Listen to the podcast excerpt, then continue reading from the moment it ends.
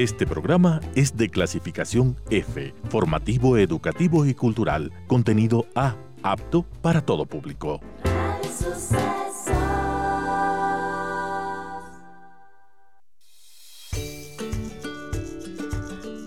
Hola, soy Cone Aitken y yo Paz Dávila. Somos Maternidades Imperfectas, una plataforma que acompaña, empodera e inspira a las mujeres madres a vivir la maternidad como un espacio de autoconocimiento, fuerza y crecimiento personal. Guiamos a las madres desde la maternidad que vivimos hasta la que queremos vivir. Nos interesa reescribir las historias de las mujeres madres, reflexionando y visibilizando maternidades reales, honestas y diversas, alejadas de los juicios y los dogmas que pesan sobre nosotros. Queremos guiar a las mujeres a encontrar su propia voz en la maternidad, a ponerla a su favor y a convertirla en una experiencia de poder y de equilibrio. Nos ilusiona acompañarte a florecer en la maternidad.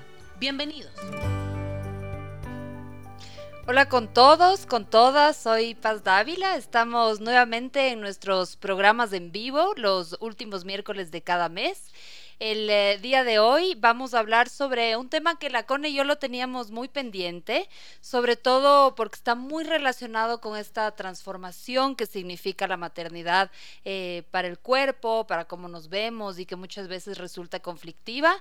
El tema de hoy es ¿por qué no amo a mi cuerpo? ¿Qué ocurre? Que eh, luego de ser mamás o incluso antes eh, siempre estamos o comparándonos o criticándonos, hay como una inconformidad eh, permanente que se va como pasando de generación en generación, ¿no?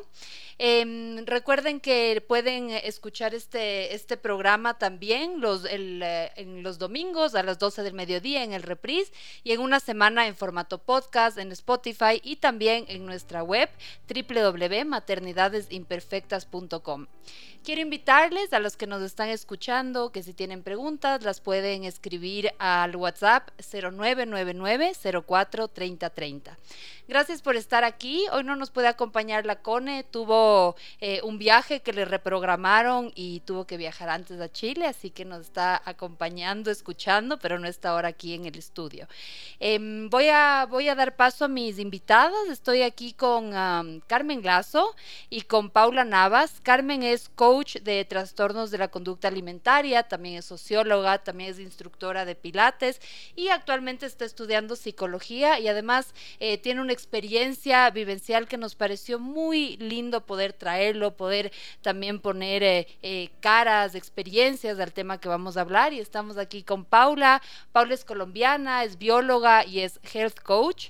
Ambas tienen sus plataformas que ya nos van a contar después. Y nos gustó invitarles a las dos para complementar los enfoques, ¿no? Paula em, está más ligada con el tema de la alimentación consciente, con ecología, y Carmen está más ligada desde el tema de las emociones, desde el tema de la psicología, de los trastornos, así que creo que va a ser una linda conversación para tener como una mirada más general. Así que gracias chicas por estar aquí, bienvenidas y les paso la palabra a Paula primero para que te puedas presentar y luego a Carmen. Bueno, pues muy buenos días y muchas gracias por esta invitación. Eh, bueno, como les contó Paz, yo me llamo María Paula Navas, pero me dicen Paula. Eh, y soy bióloga y también eh, digamos que he dedicado mucho tiempo al tema medioambiental. Trabajé también, pues o sea, tengo una formación también en biodiversidad y cambio climático y he trabajado a lo largo de mi carrera profesional en temas ambientales, pero como es la vida, uno mientras que está trabajando, fui madre, igual cuando estaba como de verdad mirando los temas ambientales con mucho detalle, es que empieza uno a ver cómo la alimentación eh, pues o nos cura o nos enferma y lo mismo sucede con el medio ambiente, o sea, cada bocado de comida que tú te metes a la boca, digamos que va a ayudar a sanar el, planeta o va a ayudar, digamos, a esta crisis en la que estamos todos metidos. Entonces, ese fue como un primer llamado y después, eh, digamos que como em, al ser mamá, pues quise, digamos, eh, ya como que te llega ese llamado de que tienes que ser, alimentar a tus hijos, entonces ahí fue cuando decidí eh, certificarme como health coach y empezar este nuevo camino de la alimentación saludable. Entonces ahora me dedico a eso, como a, hacer una, unir estos dos mundos del medio ambiente y la alimentación, todo eso digamos desde nuestro rol como madres y cuidadoras y poder eh, ayudarle a la gente como a a tener esa, esa visión siempre cuando prepara sus alimentos de, de cómo cuidarnos y a la vez cuidar el planeta. Ese, digamos, es un resumen de lo que hago. Muchas gracias, María Paula. Gracias por estar aquí. Carmen. Eh, bueno, mil gracias por la invitación. Qué, qué, lujo poder estar aquí. La verdad, soy, soy fan del, del programa. Me han ayudado muchísimo en mi propio proceso. Y nada, a ver, yo, yo soy coach de, recuperación de trastornos de alimentación. Y, como dijo La Paz, también soy instructora de Pilates y creo que igual en mi caso ambas cosas confluyen por mi historia.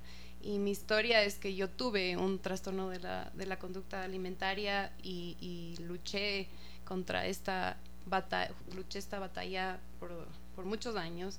Y, y, nada, soy lo que soy ahora justamente por esa historia y me dedico a lo que me dedico por, por, por la trayectoria que, que viví. ¿no? Entonces ahora lo que hago es eh, intentar desde, desde la orilla, digamos, desde el otro lado, compartir un poco, no sé si es mi conocimiento, pero, pero en algunos casos sí se ve reflejado así también, y sobre todo mi experiencia con otras personas que, que están transitando por lo mismo, eh, saber que, que, no están solas, que se sientan acompañadas, que, que hay eh, muchas herramientas a la mano que pueden utilizar justamente para, para mejorar esta condición, este, esta situación.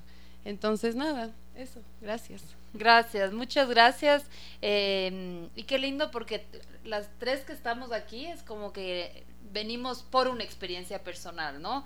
La Connie y yo también cuando fundamos Maternidades, yo creo que era como que el momento en donde yo más me sentía eh, haber renunciado, eh, no eh, realmente eh, ser como estar en la casa todo el rato y ser mamá tiempo completo era algo que no disfrutaba de, de, esa experiencia, sale maternidad. Entonces creo que es igual tú cuando fuiste mamá, que te, que te planteaste más temas de la alimentación tú desde tu experiencia de sanación.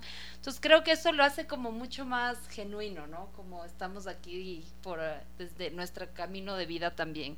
Así que muchas gracias y eso es un poco lo que también nos gusta hacer con maternidad, es que esto se ponga en, en el debate. Así que bueno, empezamos eh, ya con la, con la entrevista. Eh, como les decía, vamos a hablar de por qué no amamos a nuestro cuerpo. Y mmm, ahora voy a hacer como una, usualmente esta va, es una pregunta que va al final, pero eh, empecemos ahora, démosle la vuelta eh, y hablemos cómo, cómo creen ustedes que se ve una relación sana con el cuerpo. Sí, o sea, ¿qué, qué, qué aspectos implica, eh, qué puntos toca, eh, porque es más de la del cuerpo, ¿no? O sea, al final es como somos cuerpo, espíritu, mente, sentimientos. Entonces, ¿qué? Si ustedes podrían como ponerlo en tangible, ¿cómo se ve para ustedes una, una relación amorosa con nuestro cuerpo?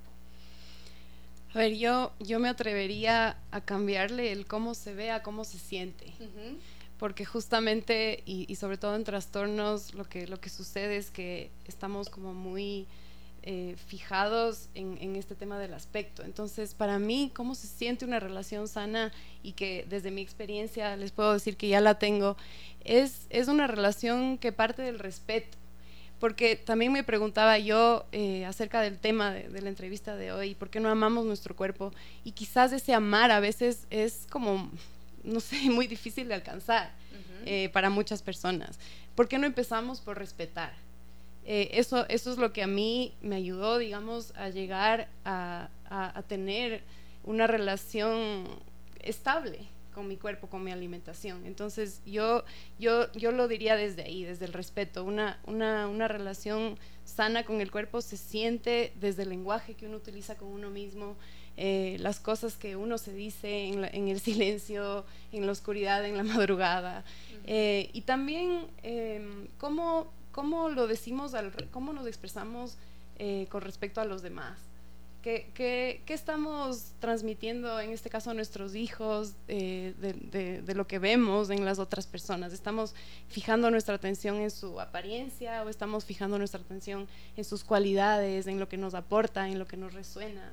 Entonces para mí es eso, es como una relación que, que nace desde el respeto. Uh -huh. Qué bello. Sí, súper bonito. Eh, bueno, pues siguiendo como en la línea de lo que tú estás diciendo, para mí una relación saludable con el cuerpo y enfocándonos un poco en la alimentación específicamente, me parece que una relación sana con el cuerpo es aquella que escucha a su cuerpo y que le da como, como es, o sea, que le da cabida a lo que está sintiendo el cuerpo también en el día a día. Eh, más específicamente, em, me refiero a que constantemente estamos viendo eh, que el artículo tal salió, que hay que comer más, no sé, aguacate, que hay que comer menos dulce, que hay que comer menos grasas, etcétera. Nos están bombardeando con una cantidad de información todo el tiempo, tanto, digamos, los medios como las, mm, pues las influencers, las fotos, etcétera. Todo el tiempo hay una dieta nueva, que ahora hay que dejar de comer esto, que ahora hay que hacer ayuno tal, que ahora... Y se nos olvida que en realidad el que va a dictar qué es lo que más nos conviene y qué es lo más saludable para nosotros es nuestro mismo cuerpo y se nos olvidó escuchar realmente a nuestro cuerpo cuáles son sus necesidades desde los mismos antojos, desde, o sea, a veces uno se sienta a almorzar y es que definitivamente no tiene hambre. ¿Por qué hay que almorzar a la una de la tarde todos los días? ¿Por qué hay que desayunar todos los días a las ocho? ¿Por qué hay que siempre comer esto y esto en el plato? ¿Y por qué no podemos desayunar, por decir algo, una sopa? Pero no hay que desayunar es café con, en nuestro caso en Colombia, arepa o con pan, etcétera. Entonces es como esa invitación de volver a nuestro cuerpo y, y hacerle realmente perdón que use tu palabra, respetar realmente lo que nos está pidiendo. Si estamos embarazadas tenemos unas necesidades, si somos deportistas otras, y es como ese ejercicio constantemente de qué es lo que necesito y qué es lo que me conviene. Más adelante de pronto habrá espacio para hablar de seguir un diario y nosotras mismas estar consignando lo que y hacer como una evaluación de esto, esto cómo me va a mí, esto cómo me va y, y no es que porque el gluten es malo, entonces ahora yo ya no como pasta ni pizza ni nada. No, a ver, vamos a ver, lo voy a sacar un ratico a ver si qué beneficios tiene, pero si no noto ningún cambio, bienvenido el gluten en mi vida y pasar la hoja.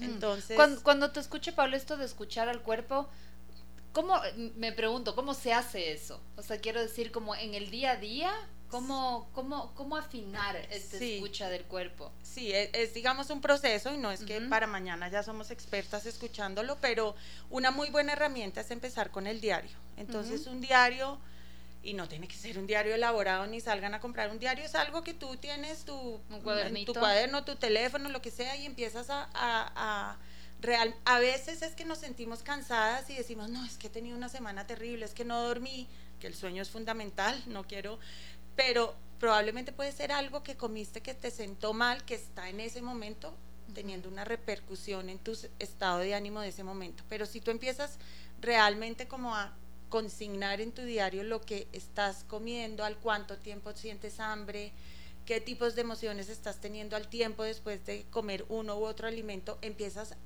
como a reaprender lo que es, porque es que nuevamente a nosotros nos enseñaron que es que se desayuna a las 7, se come a la 1, al desayuno se come esto y si uno no se tomó el cereal quedó mal desayunado, etcétera, y entonces es como tú empezar a, y a jugar. Se puede jugar, como hoy voy a hoy voy a desayunar sopa, qué delicia. Ayer sobró, no sé, para ponerlo en términos locales, sobró, eh, ¿cómo se llama la sopa que amo de aquí? El, el locro. Pues desayunas un locro. ¿Cómo se siente? ¿Te sentiste saciada? ¿Te sentiste con energía?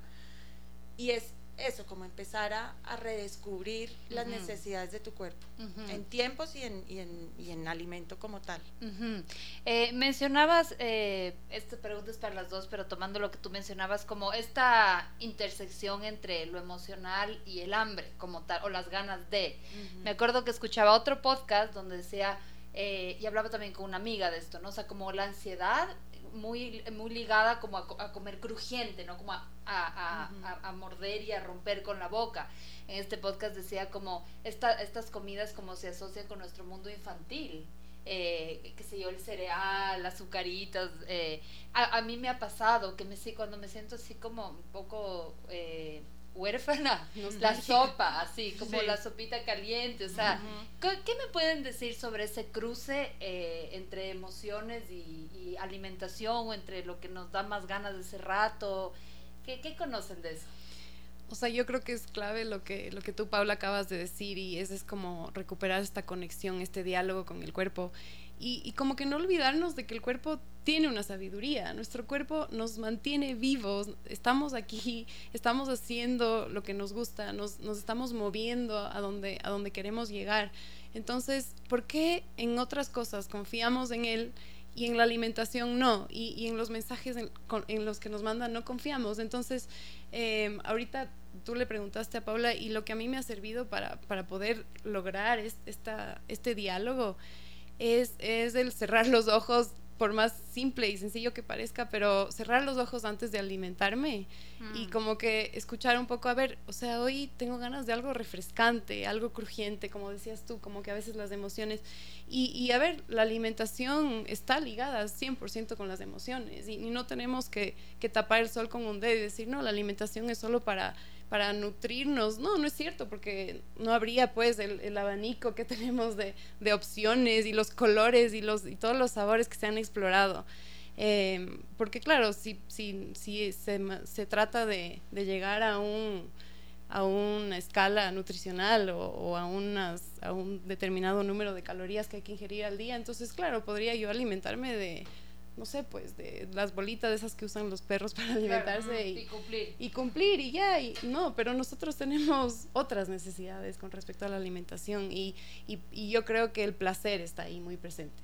O sea, los, los sentidos se despiertan con la alimentación y, y eso sucede muchísimo en trastornos que, que el placer está tapado, o sea, está abandonado, como que no queremos aceptarnos como seres que buscamos el placer porque no, porque soy un ente elevado, porque soy 100% racional, porque mi cuerpo no tiene nada que ver con, con, con lo que yo hago, o sea, estoy como muy eh, embaucada 100% en la cabeza, en las ideas, en lo que debería hacer, en lo que debería comer, y, y, me olvido de esta parte animal, ¿no? que, que, tenemos instintiva, natural. Eh, eso. Sí, justamente antes del programa hablábamos con Carmen de, del nombre de mi marca, que es Ana Comilona, y cuando yo me certifiqué como health coach, pues empieza uno como, ay, ¿cómo me va a llamar en redes y todo el cuento? Y, menos mal hice realmente un, un examen de, de, lo que yo soy como persona y, y fui honesta en el momento de decir, es que a mí me encanta comer, me encanta invitar a gente, me encanta sentar a mi familia a la mesa, me encanta probar cosas y, y pues sí, yo sé que hay alimentos que de pronto te nutren más y otros que menos, etcétera, pero el tema de la comilona me encanta y, me, y, y, porque está muy ligado a las emociones, justamente lo que está diciendo Carmen, pues que, que cuando nos sentamos a comer es que no hay placer más grande, más todo lo que sucede alrededor de una buena comida, esas buenas conversaciones, las sobremesas, etcétera, y eso es una forma de nutrir el cuerpo también muy importante, o sea, podemos nutrirnos eh, del mm, brócoli orgánico, más orgánico, pero si no estamos en buena compañía, con buenos rituales, pues eso no nos va a alimentar. Probablemente a nivel nutricional llegaremos con algunos, eh, no sé, nutrientes para procesos físico-químicos del cuerpo, pero está llegando hasta ahí ya. ¿Y qué pasa con el resto de lo que es lo que determina la salud del cuerpo? Entonces, pues totalmente, digamos, alineado a lo que está diciendo Carmen y pues agregaría tal vez que eh, a veces esos antojos como, ay, otra vez tengo ganas de dulce, pero si me acabo de comer algo de dulce y otra vez yo con estas ganas de, de grasa, de dulce, porque uno, porque es que es muy específico, ¿no? Uno quiere algo, no sé, bien grasoso, o bien crujiente, o bien salado, pues es, digamos, y volviendo al tema anterior, cuando uno aprende a identificar las necesidades del cuerpo, pues puede ser que Sí, dulce hay, pues te puedes comer una chocolatina o te puedes comer, no sé, un dátil, un banano. O sea, el dulce está en muchísimas, digamos, alimentos eh, en, la naturaleza y en la no naturaleza que podemos, digamos, usar para suplir y es como aprender nuevamente a identificar hoy que tengo que me vaya a saciar en este momento esa necesidad. Y entonces, nuevamente, obedecer al cuerpo pues si tengo ganas de sal es que probablemente me están haciendo falta algunos nutrientes asociados con, con la sal en el cuerpo. Entonces, probablemente, pues si uno quisiera como lo más fácil es ir a un paquete de doritos, pero puedes ir a una ensalada, que la ensalada va a tener nutrientes, digamos que tienen ese componente salado, que es el cuerpo lo que necesita. Y, y es aprender a Y alternativas también, ¿no? O sea, como, porque también podemos tener un mal hábito alimenticio o estamos apuradas, la, comida rápida, digamos, ¿no es cierto? Es como no, no, no, no darnos el tiempo, entonces claro, lo más rápido es abrir una funda de, de Doritos, eh, que eso, justo con, la Carmen hablábamos ayer, yo decía que a mí me encanta el nombre de tu plataforma, justo por esto de comilona, ¿no? Porque creo que también responde a una idea de que de que cuidarse es comer menos, es estar fit, es hacer dieta, ¿no es cierto? La, y a esta creencia popular, ¿no? Como que, pucha, está gordita, no se está cuidando. Eh, que a mí me parece una idea súper cruel, ¿no? Porque, porque además hablan ya de, de, de, de, tu relación contigo misma. Entonces, eso quería contar, eh, un poco comentar con ustedes, ¿no? ¿Cómo, cómo ven estas construcciones sociales que hay em, eh, sobre el cuerpo? Hay una, una plataforma forma que con la Cone nos gusta un montón, que es de una chilena que se llama La Rebelión del Cuerpo, ella se llama Nerea Ugarte, y ella habla mucho también como de estadísticas, ¿no? Que ya para los 10 años ya las niñas, eh, a las niñas ya nos da vergüenza, ya nos ponemos la toalla en, en, la playa, ¿no? Porque ya nuestro cuerpo ya no es como se ve. Eh, y un poco hablar sobre estas construcciones sociales, sobre que de alguna manera este no gustar, que nuestro cuerpo no nos guste, también es un lucro para alguien más, ¿no? Hay toda una, una empresa millonaria, empresas que se dedican un poco a esta inseguridad y a todo lo que hay que comprar, cortar, reducir, y siempre es como quitar el espacio, ¿no? Que, las mujeres ocupemos como menos espacio, más, más pequeñita, más, más delgadita. Eh, cuéntenos, cuéntenme un poco cómo en ustedes estas construcciones sociales y cuál, cuál les resuena más o les parece así como la más pesada de, responder.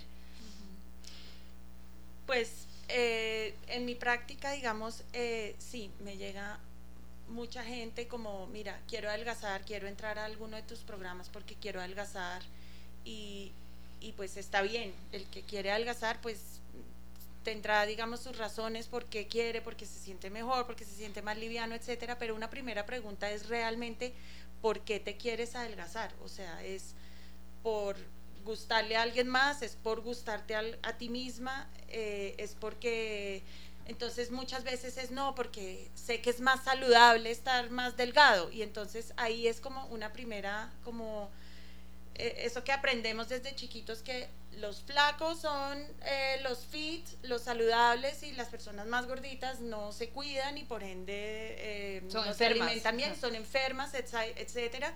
Y por ejemplo, eso lo vimos mucho ahorita con todo lo del COVID, unos señalamientos muy fuertes a, el que es obeso o el que está pasado de kilos pues a él sí lo va a derribar el COVID y va a terminar hospitalizado. Mm. O sea, yo me acuerdo haber leído como estudios y gente, digamos, muy experta, médicos expertos hablando de eso y probablemente pues un, un cuerpo desnutrido va obviamente no va a poder enfrentar el, el, mm. el, COVID de una manera pues como lo puede hacer un cuerpo con un sistema inmunológico más fuerte, etcétera, pero eso no quiere decir que el gordo sea el desnutrido y sea el que está digamos eh, en esa falencia de nutrientes. Entonces es esa, digamos, empecemos por, por esa concepción de que tú lo decías al principio, el flaco es el, saludable y el gordito no, no es saludable porque no hace ejercicio, porque ya de una vez uno dice, eh, como es gordo, entonces es sedentario. Y como es gordo, se la pasas comiendo papitas frente al, al, al, televisor. Y eso es todo lo que hace. Y, y haya sorpresa que después de ver muchos eh, estudios y digamos casos, hay gente muy saludable con todos sus índices perfectos, eh, que hacen deporte con unas relaciones interpersonales maravillosas, un, un, trabajo que los llena, una familia espectacular, obviamente mucho más saludables que que alguien que se está matando en el gimnasio por tener esa figura que necesita y que se está alimentando a punta de una lechuga y un, y un pedazo de pollo por allá a la tarde. O sea, entonces, sí lo veo mucho y digamos en mi práctica, eh, primero lo que digo eh, de entrada, mira, yo no te voy a adelgazar, yo no soy nadie para adelgazar a nadie, esto digamos es un proceso tuyo y de tu cuerpo, pero digamos conmigo sí puedes aprender a con pues esas sustituciones de las que hablábamos de si tienes un antojo de dulce que puedes usar para que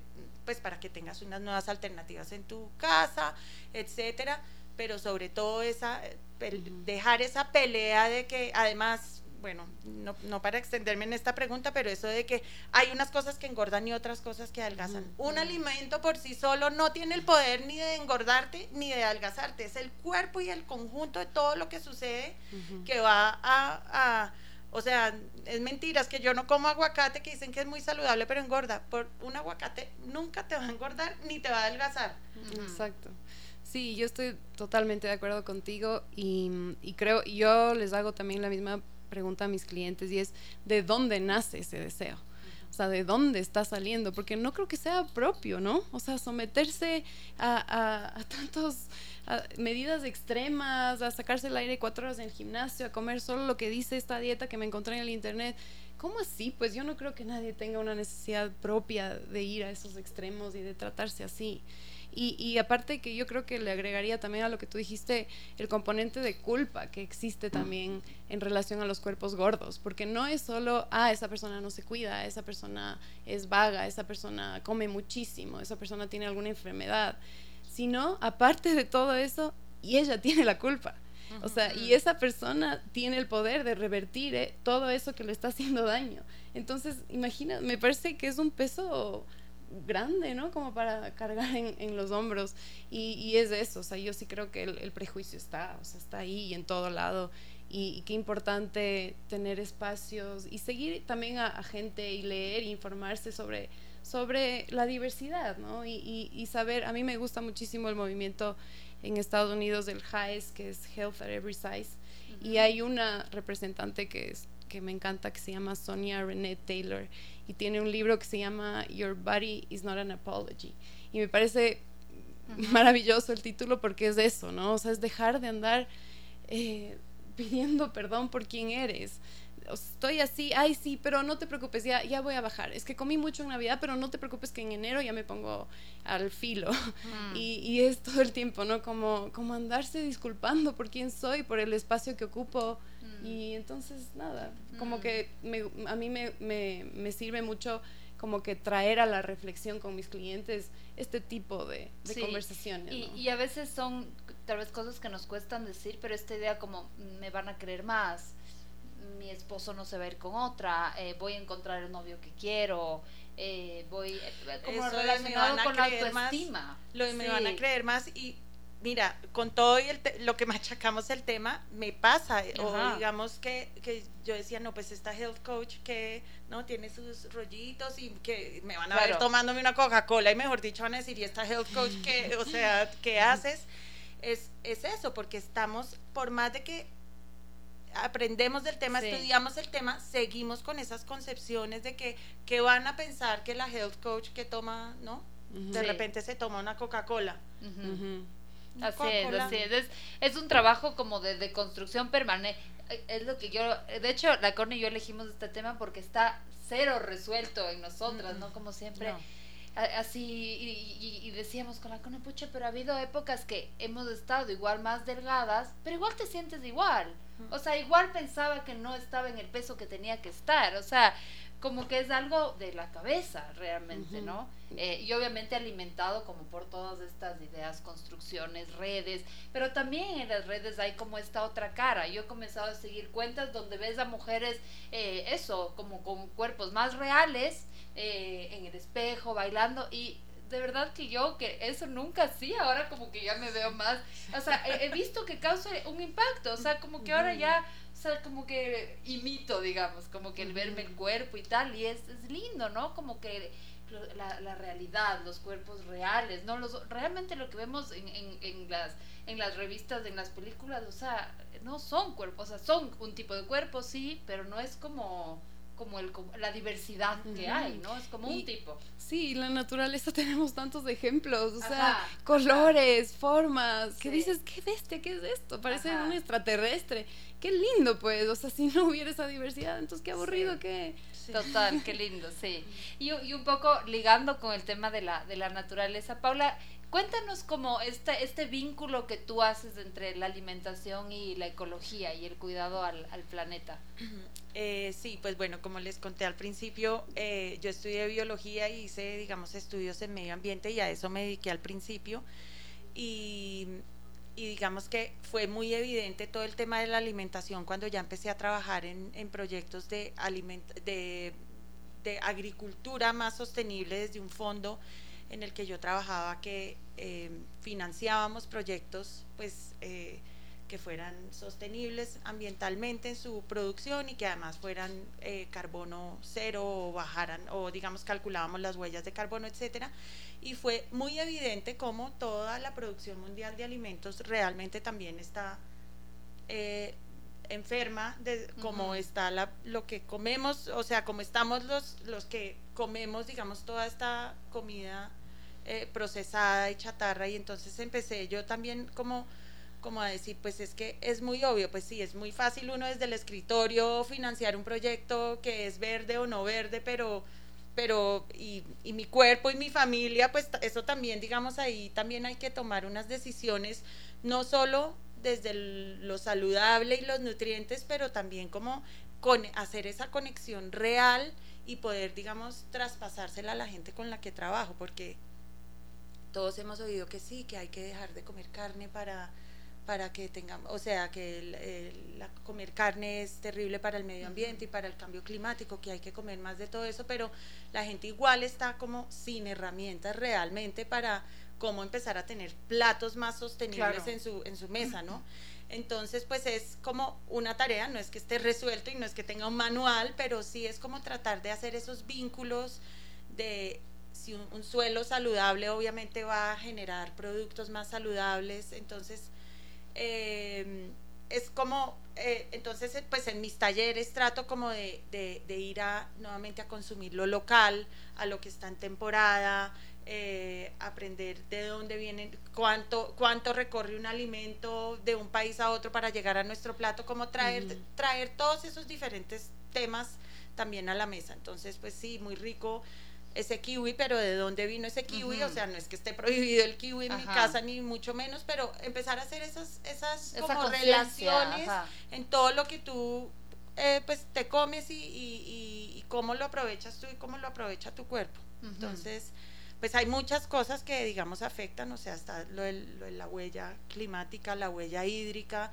está también el desperdicio de comida, el desperdicio, de comida es un tema ambiental ligado a la alimentación muy, muy grande, que, o sea, ya de dimensiones ¿no? globales, muy importantes, exactamente.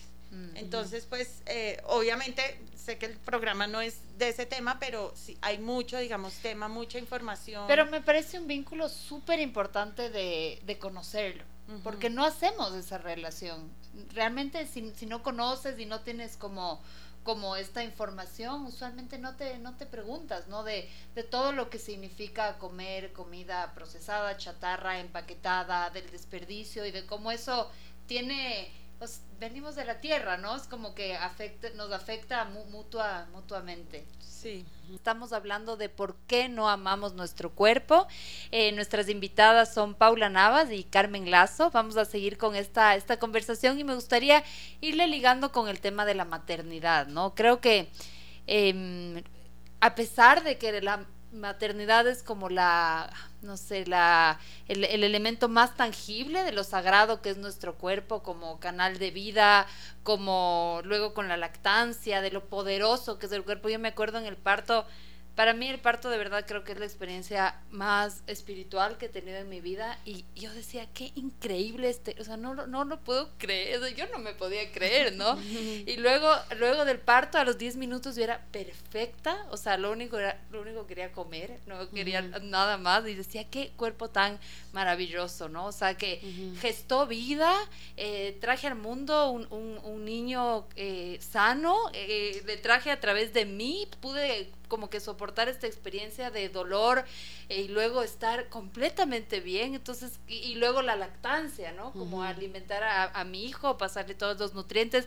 pero aún así, eh, luego estamos como que porque las estrías, que se me cayeron los senos, que no recuperé el peso que tenía antes, o sea, este Y yo trabajo con mamás de diferentes entornos sociales, ¿no? Trabajo, digamos, con, con mamás de un entorno ser más privilegiado, mamás más, más vulnerables, y este es un tema en todos los niveles. es, es, es, como esta, mi cuerpo ya no es el de antes, esta eh, inconformidad muy profunda con el cuerpo que, que surge con la maternidad. ¿Qué, qué, qué reflexiones podrían hacer eh, a través sobre eso? Qué, interesante la, la, pregunta. Y ahorita mientras tú hablabas yo decía, imagino una línea como invisible entre lo íntimo y lo público. Porque en, lo íntimo es eso, ¿no? Es, es esa fuerza, es, es decir, tengo un órgano que gestó vida, que, que, que, se encoge y se agranda y, que genera la placenta y que le alimenta a mi, a mi hijo crecí, o sea, es una locura, o sea, es, como lo más normal y lo más anormal al mismo tiempo, ¿no es cierto? Y lo íntimo es eso, ¿no? Y esa conexión con el bebé y, la lactancia y esos momentos y esas madrugadas así.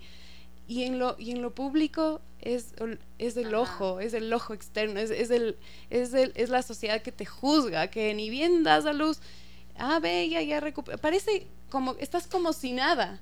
Este es el mejor cumplido que, te pueden, que te pueden hacer. ¿Y cómo así? Pues no, no estoy como si nada. O sea, he vivido una de las experiencias más fuertes y transformadoras de, de mi vida. Entonces no estoy como si nada, estoy removida, estoy... Eh, he dormido fatal, no me reconozco, o sea, entonces no, no estoy como si nada, eso es lo que se ve. Entonces creo que, creo que va por ahí y, y si, podría, si pudiéramos otra vez como rescatar ese, ese diálogo que a la final se resume, o sea, siento yo que es esta conexión, ¿no? O sea, este diálogo y decir, ¿qué? O sea, ¿qué, qué acaba de pasar? Y, y no necesito mostrarme a, los ojos de nadie más como que no hubiera pasado o, como que tengo que cumplir con ciertas expectativas o tengo que dar de lactar tanto tiempo o etcétera, etcétera, o, tengo que operarme quizás los senos porque se cayeron o y ahora qué voy a hacer yo con estas estrías, pero en realidad yo no tengo que hacer nada, lo que tengo que hacer es solo ser yo misma y, y, nada, y no juzgar al resto para que no se convierta también, que no se siga como perpetuando, ¿no? Esto. Qué lindo, qué lindo. Sí, el, eh, el de estás como si nada, de verdad me teletransportó al momento que di a luz la primera vez y de verdad es que se le mueve a uno todo. O sea, yo me acuerdo como eh, encerrándome en el baño, como a llorar de lo duro que estaba haciendo todo. O sea, el cuerpo totalmente diferente, emocionalmente esto era un cambio muy drástico que le que, que por lo que pasamos. y, y un poco pues es un tema que he venido yo como pensando últimamente, no, no, no lo tengo en palabras, entonces no sé cómo me va a salir esta respuesta, pero últimamente he leído mucho sobre la energía femenina, no, no, o sea, independientemente de mujeres y hombres, o sea, los hombres y las mujeres todos tenemos energía femenina y masculina, pero cómo, toda, cómo nos rige una una energía masculina, ¿no? El, metas, cumplir, vender más, crecer, como que, y corporativamente somos más masculinos y el mundo gira alrededor de, ¿no? Las empresas tienen que crecer, los países se tienen que desarrollar, eso es como la energía masculina, ¿no? Y está esta energía femenina que es nos tenemos que cuidar, somos comunidad, tenemos, este, vivimos de este medio ambiente y lo tenemos que cuidar porque de ahí nos nutrimos, tenemos que cuidar a nuestros hijos, a los hijos de nuestras amigas, de nuestras parientes, etcétera, y esas como y pues no importa, nos podemos ir a la oficina con aretes largos y espelucadas porque no, esa es como una energía femenina en que podemos como dar a rienda suelta a lo que vinimos que es a cuidar, mientras que ¿no? Eh, la otra energía es como, no, pero ¿cuáles son tus metas? ¿Cuáles son tus objetivos? Vamos a cumplirlo y, y es como ese eh, llamado a que tomemos la, la maternidad como la oportunidad para sacar esa energía femenina que nos han ido como opacando porque siempre es, eh, me repito nuevamente, rinde objetivos, metas y como no, ahora en realidad es entregarme a un goce femenino que es el cuidar y ver florecer y, y, y ojalá digamos pudiéramos ver esa maternidad como, como es que voy a dejar florecer ahorita mi, mi energía femenina que es, sí, pues si se me cayeron los senos es porque estoy lactando, el líquido más preciado que hay en la naturaleza y si tengo estrías es porque justamente gesté un ser humano el cual, si me lo permiten, a raíz de mi energía femenina voy a criar con los valores que necesita, o sea, es como volver a darle esa importancia a lo que es la energía femenina, que repito, lo tienen los hombres también, no es que sea algo exclusivo de las mujeres, sino como empezar a darles espacio a lo que es el cuidado. Qué va, qué lindo, se complementaron tanto sus, sus, respuestas, va como de la mano, ¿no? Como lo íntimo y lo público, lo masculino y lo femenino, siempre ha sido, ¿no? Como lo público, lo más relacionado como con lo femenino, con el logro, con lo que, lo que tengo que ser, lo que se ve, mientras lo íntimo de este espacio, sí, pues más, más, más femenino, más interno. Y ayer hablamos con la Carmen de algo que a mí me gustó mucho, y es que eh, cuando vemos a nuestros hijos, aún hay esa, esa conexión innata de amor con el cuerpo, ¿no? O sea, cómo disfrutan. A, mi hijo le encanta salir de la ducha y meterse abajo del, del duvet. Le encanta, o sea, le parece así como lo más sensorial y, me pide que no le vista, o sea, como eh, tiene como un disfrute innato con su cuerpo. Mi hijo es delgado, su papá es delgado, tiene una genética delgada y mis hermanas a veces como está muy, siempre se, está muy flaquito, pero come súper bien. Y yo algún día conversando con él le digo como, no, no me acuerdo cómo fue exactamente, pero dice, yo no me siento flaco, me dice, o sea, como que no. Y, y, y creo que eso es algo que se pierde. O sea, no creo que venimos con esa conexión innata de amor, de amor, de disfrute con nuestro cuerpo, de aceptación, que podemos caminar, que caminan los niños yuchos y no les importa nada y se va como perdiendo, perdiendo, perdiendo. ¿Qué, qué, qué, cómo han visto tal vez en sus hijos, en su experiencia de mamás? y, y, y complejizando un poco más la pregunta, como cómo no repetirlo con nuestros hijos, ¿no? O sea, cómo hacer que, no, que nosotros seamos el ejemplo para que nuestros hijos eh, no pierdan, lo, van a perder, yo creo que es parte del proceso de, de, vivir en sociedad, pero cómo cuidar eso desde, desde nuestra maternidad. Yo creo, y, está ligado, digamos, con los temas de, de trastornos, que es el tema que yo manejo, y, y sí salta frecuentemente la pregunta, ¿cómo hago para prevenir en, mis hijas, en mis hijos?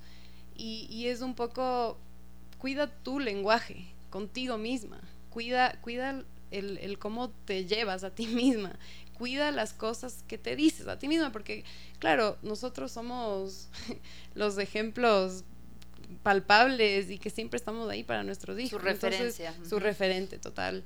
Y, y entonces, si yo repito, no tengo que amar mi cuerpo, no me tengo que creer una diosa, no tengo que ir ahí diciendo que soy una belleza, una maravilla, no, pero simplemente respetarme y, y, no ser tan dura, ¿no?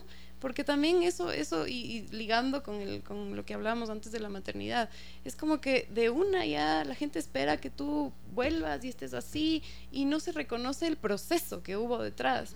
Y, y entonces, nada, yo creo que es eso, ¿no? O sea, es empezar con, con cómo nos miramos a nosotras mismas para poder, con el ejemplo, eh, eso, enseñar. Y, y si bien en esta conversación hemos estado como un poco más enfocadas en el peso, tiene que ver mucho más, ¿no? Tiene que ver con los rulos, con que tu nariz es un poco diferente, con el, la edad, por ejemplo, ¿no? O sea, como vamos a envejecer, un poco hay este ideal del cuerpo delgado, joven, eh, occidental, blanco, pelo liso usualmente, es como un, un, estereotipo, ¿no? Y siempre que no estamos en ese estereotipo, eh, creo que es como importante eh, ser críticas, ¿no? O sea, y lo que tú dices, como realmente como cuidarlo, porque más está en la punta de nuestra lengua estas cosas, ¿no? Como es tan fácil hablar de, del cuerpo eh, o, decir si esta es guapa, esta no es tan guapa, o sea, sí. como que realmente cuestionarnos, que es cómo estamos expresándonos. Sí, y por creer que uno, que uno dice algo bonito, después le puedes cargar con, una etiqueta muy, muy pesada para el resto de la vida, ¿no? O sea, ay, qué linda, qué linda, qué linda, ay, qué flaca, qué flaquita, qué flaquita, qué flaquita, qué... Entonces, claro, el rato que ya deja de ser flaquita, oh, oh, o sea, estoy perdiendo mi identidad, ¿qué seré ahora que no soy bonita? ¿Qué pasará ahora que,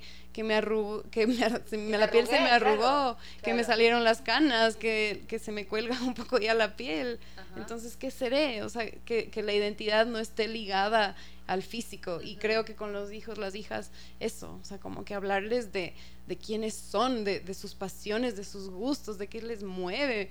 Y obvio, y eso te decía, se nos escapa, ¿no? Porque claro, para nosotras nuestros hijos son la cosa más bonita que hay y, y sí, pues, y está normalizado que como que una señal de amor sea decir, qué lindo eres pero que no se nos olvide el otro, ¿no? O sea, reforzar los valores también. Y...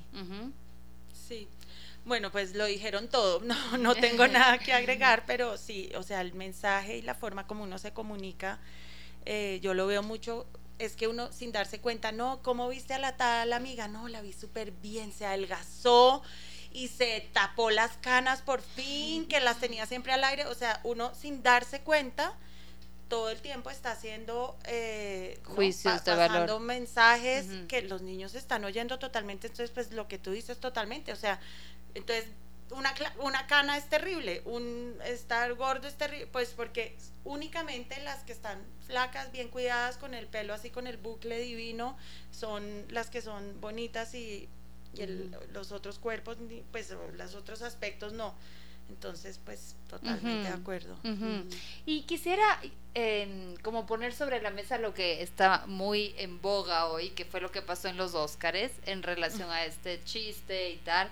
Y yo discutía el lunes con mis amigas em, y, por ejemplo, a, mí sí, a mí el hecho de opinar, creo, creo, este body shaming, ¿no? O sea, el hecho de creerte que puedes opinar del físico de alguien más, que en este caso está relacionado con una enfermedad, no justifico lo que hizo Will Smith, pero me parece que es algo que hay que cuestionar, porque está tan normalizado el, el, el, el hablar del cuerpo, de cómo se ve la otra, eh, de si eso está bien o si eso está mal, ¿Qué, qué, cuál es su criterio con respecto a, a, lo que pasó en relación a este body shaming o a este, eh, a, este señalamiento que hubo sobre el físico de alguien así públicamente? Sí, o sea, totalmente de acuerdo. Para mí fue, eh, o sea, independientemente de lo que hizo Will Smith o no, o cómo defendió, pero el, el hecho de públicamente hablar del cuerpo de alguien en una ceremonia, además totalmente televisiva, pues es que no tiene que ser ni ceremonia, dentro, en la casa, en el, en el hogar de uno, pues hacer chistes y es que nos hemos acostumbrado mucho a que el humor eh, todo lo permite. Eh, y, como, como es sentido del humor, pues entonces hay sentido del humor negro, el sentido del humor de eh, el más jocoso, etcétera, pero todo está dentro de la bandera del sentido del humor y si a ti te parece pesado es porque tú no tienes sentido del humor. Y no, ya cuando te estás metiendo con el aspecto de alguien y más aún ese aspecto está relacionado con una enfermedad, pues pues doble embarrada, digamos, a, a mi parecer. Sí, y yo creo que también el, el chiste está ligado a un estereotipo muy sexista, porque es una mujer mm. calva o con el pelo cortito. ¿Y qué es eso, pues? O sea, mm. las mujeres, y sobre todo en una gala, en una noche de gala con vestido, tienes que tener un pelo largo y esbelto y ondulado. Y, entonces creo que también es eso, ¿no? O sea, el, toda la, la, dinámica parte de ahí, de, de por qué señalo a esta mujer que no cumple con un estereotipo que yo tengo en mi cabeza y entonces ella está mal y por eso yo le señalo y hago que todo el mundo le regrese a ver. Y, y, y, bueno, no justifico para nada tampoco porque creo que la reacción de Will Smith también responde a un patriarcado a la final, porque es esta agresión y es esta cosa de yo defiendo el honor de mí. Exacto. Y, quizás bastaba con, con decirle cómo te sientes, ¿no? O sea, y tal vez no hacer el show y decir, qué tontería, ¿no? ¿Cómo, estás? O sea, ¿qué te provocó esto a ti? Y no lanzarme yo al estrellato ya, no sé. Sí, ella, ella se estaba defendiendo con su mismo look, o sea, ella muy fácilmente hubiera podido ponerse una peluca eh, hermosa con todos los bucles divinos y, ya, y ser una más. O sea, esto se me está ocurriendo con lo que dices del aspecto de una gala y el, el hecho de, de, lucir, digamos, es su forma de, de, ir a la gala es ya hacer un un pues tomar digamos partido un statement, una, una, posición sí. sí quisiera como girar un poco, pero no, no, no quiero, quiero aprovechar como tu experiencia, Carmen, lo que has estudiado, tu experiencia de vida, porque seguramente hay algunas personas que nos están escuchando que que han tenido trastornos o que no... a, veces siento que el mundo de los trastornos es como anorexia o bulimia, como no, no se conoce como que también son otros trastornos de la conducta alimentaria. Eh, es como uno se puede recuperar, no lo puede hacer, siempre lo vas a tener. Cuéntanos un poco de, de, este tema puntual, que yo sé que es para un programa completo, pero tratemos de, como de condensar. Sí, gracias. Em, a ver, sí, los, anorexia y bulimia son como los más conocidos, pero no son los más frecuentes. El más frecuente es el trastorno por atracón. Y esto es eh, una persona normativa, o sea, una persona que tú a simple vista no puedes reconocer que, tiene un problema de alimentación. Y eso, ojo, es el 93% de los casos con, de personas que padecen trastornos. O sea, solo el 6 o el 7% por ahí de, personas con trastornos son delgadas, por ejemplo, extremadamente delgadas o, es gente que tú a simple vista te das cuenta de que tiene algún problema. Mm. Entonces, solo partiendo desde ahí ya, ya, ya te das cuenta, ¿no? Lo, difícil que es abordar también el tema. Y este trastorno por atracón eh, sucede en, personas que, que, han estado de dieta en dieta, que, que han sentido siempre que, no están a la par, que tienen que cambiar su cuerpo para poder existir en esta sociedad. Y, lo que pasa es que hay mucha restricción. Entonces, por ejemplo, durante el día, no sé, desayuno un jugo verde a las 7, a las 10 me tomo un café, al almuerzo el pollo hervido con dos lechugas, y entonces a las 6 de la tarde mi cuerpo tiene una necesidad real y, física por, calorías y, por, otra vez por placer y por cosas que, que, me den satisfacción. Y entonces lo que sucede es que te vas y te vas a la tienda y te compras el medio litro de helado y el paquete entero de galletas y la funda grande de Doritos, etcétera. O sea, todo lo que no te permites, todo lo que está prohibido en este momento de tiempo, en esta ventana, es, como que te invade y ni siquiera es, es como con una sensación de placentera otra vez, sino es, culpa, culpa y ya te estás comiendo lo uno y estás pensando en lo próximo, entonces estás con el helado y no lo estás saboreando y no estás sintiendo su temperatura, sino estás pensando en el chocolate de después y cómo vas a hacer para ir a, la tienda a sacar más plata para ni o sea, como que cualquier otra cosa, o sea, tu, tu intención, tu, tu energía no está ni siquiera en ese momento. Y lo peor de todo es que después viene la culpa, porque entonces ya, ya pequé, como se dice, ¿no?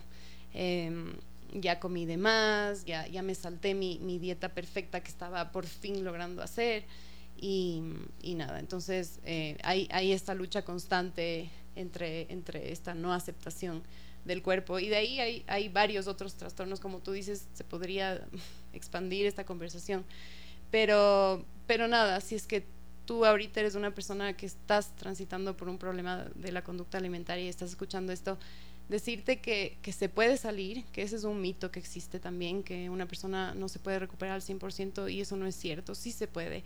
Y hay muchas herramientas y no es fácil, no es un camino, no es un camino lineal, es un camino con altibajos y, puede o no puede también tomar tiempo. Eh, pero nada, qué importante reconocer primero esta lucha es muy grande como para vivirla en soledad. Mm. Entonces, pedir ayuda, o sea, por favor, pedir ayuda, agarrarse de, lo que tengas a la mano. Y, y nada, y, confiar y, volver como que a recuperar lo que hablábamos siempre, ¿no? Desde el principio, este, este diálogo interno y decir quién soy yo, qué me mueve, eh, con qué cosas me reconozco y empezar a ponerte a ti misma, a ti mismo por delante empezar a actuar en función de tus necesidades reales. Em, ¿Cómo, como mamás?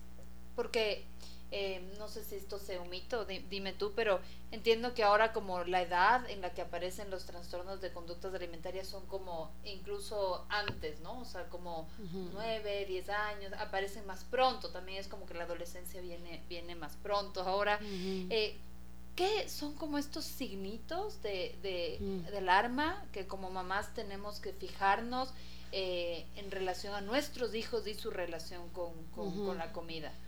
A ver, em, cuando ya el, malestar se expresa en, temas de, de, insatisfacción con el cuerpo, probablemente es porque ya antes estuvo gestando también algo. Entonces, obvio, si es que tu hija, tu hijo empiezan a decir, ay, no, es que esto no me queda bien, es que estoy muy, ni sé cuánto, es que esto me gustaría, ni sé qué, es que no, no me voy a ir a la fiesta porque, porque no me siento cómoda o no me, no me queda nada. Como que estos ya son, ya son señales, son indicadores. Pero antes de eso, eh, puede, puede haber una como mucha, no sé si timidez es la palabra, pero, pero retraerse, ¿no? O sea, como, como ensimismarse, aislarse, porque a la final es esto de, de no valgo, como que no, estoy no, no, estoy lista para enfrentar este mundo, listo. Entonces, como que me, me recluyo. Como, entonces pueden ser personas, niños, niñas que, que, prefieren estar en soledad, que, que ya no quieren como que conversar con otras personas, que están como muy retraídos, muy callados,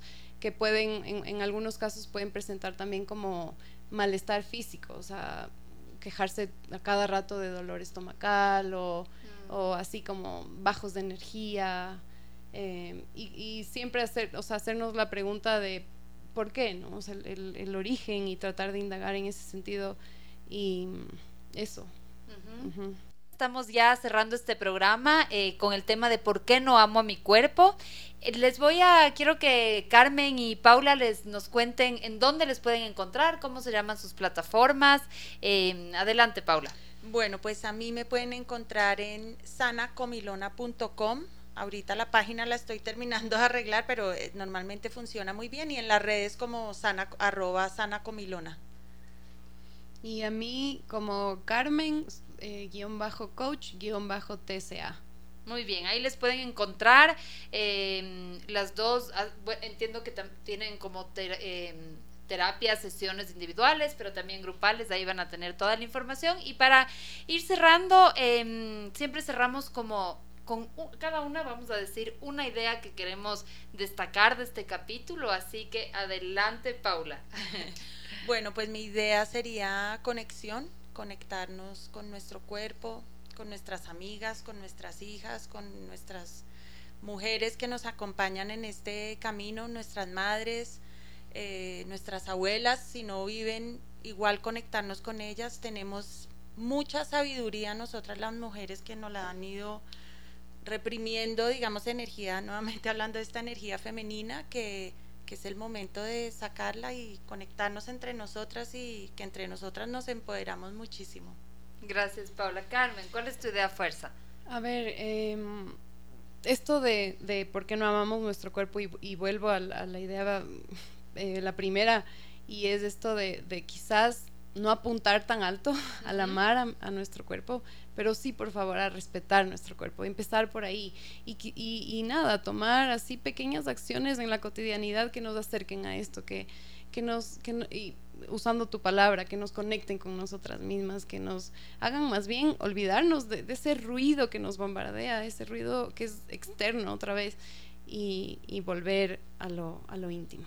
Qué lindo, sí, un poco me, voy a ir como un poco más a lo, a lo espiritual, aunque ustedes lo han tocado, y yo creo que eh, eso, venimos, este tema como de encarnar, ¿no? O sea, venimos de esta tierra con este cuerpo, este es nuestro vehículo de vida, ¿no? Y creo que, y además yo creo que el cuerpo es nuestro primer espacio de intuición.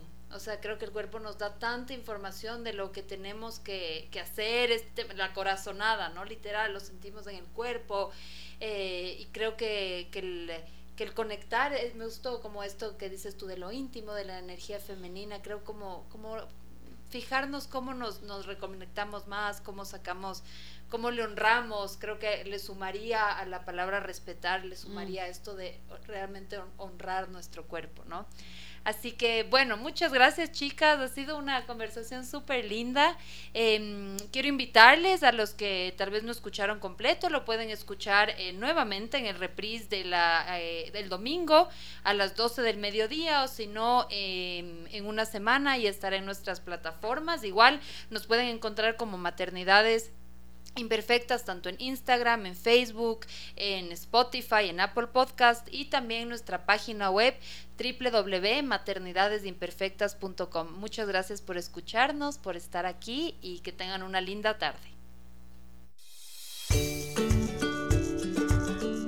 Soy Cone Aitken. Y yo, Paz Dávila. Gracias por regalarte este tiempo de autocuidado y crecimiento. Si quieres escuchar más capítulos y contenidos sobre maternidad y crianza, no olvides de encontrar nuestro podcast en iTunes y Spotify. Y a través de Radio Sucesos todos los domingos a las 12 del mediodía. Te esperamos.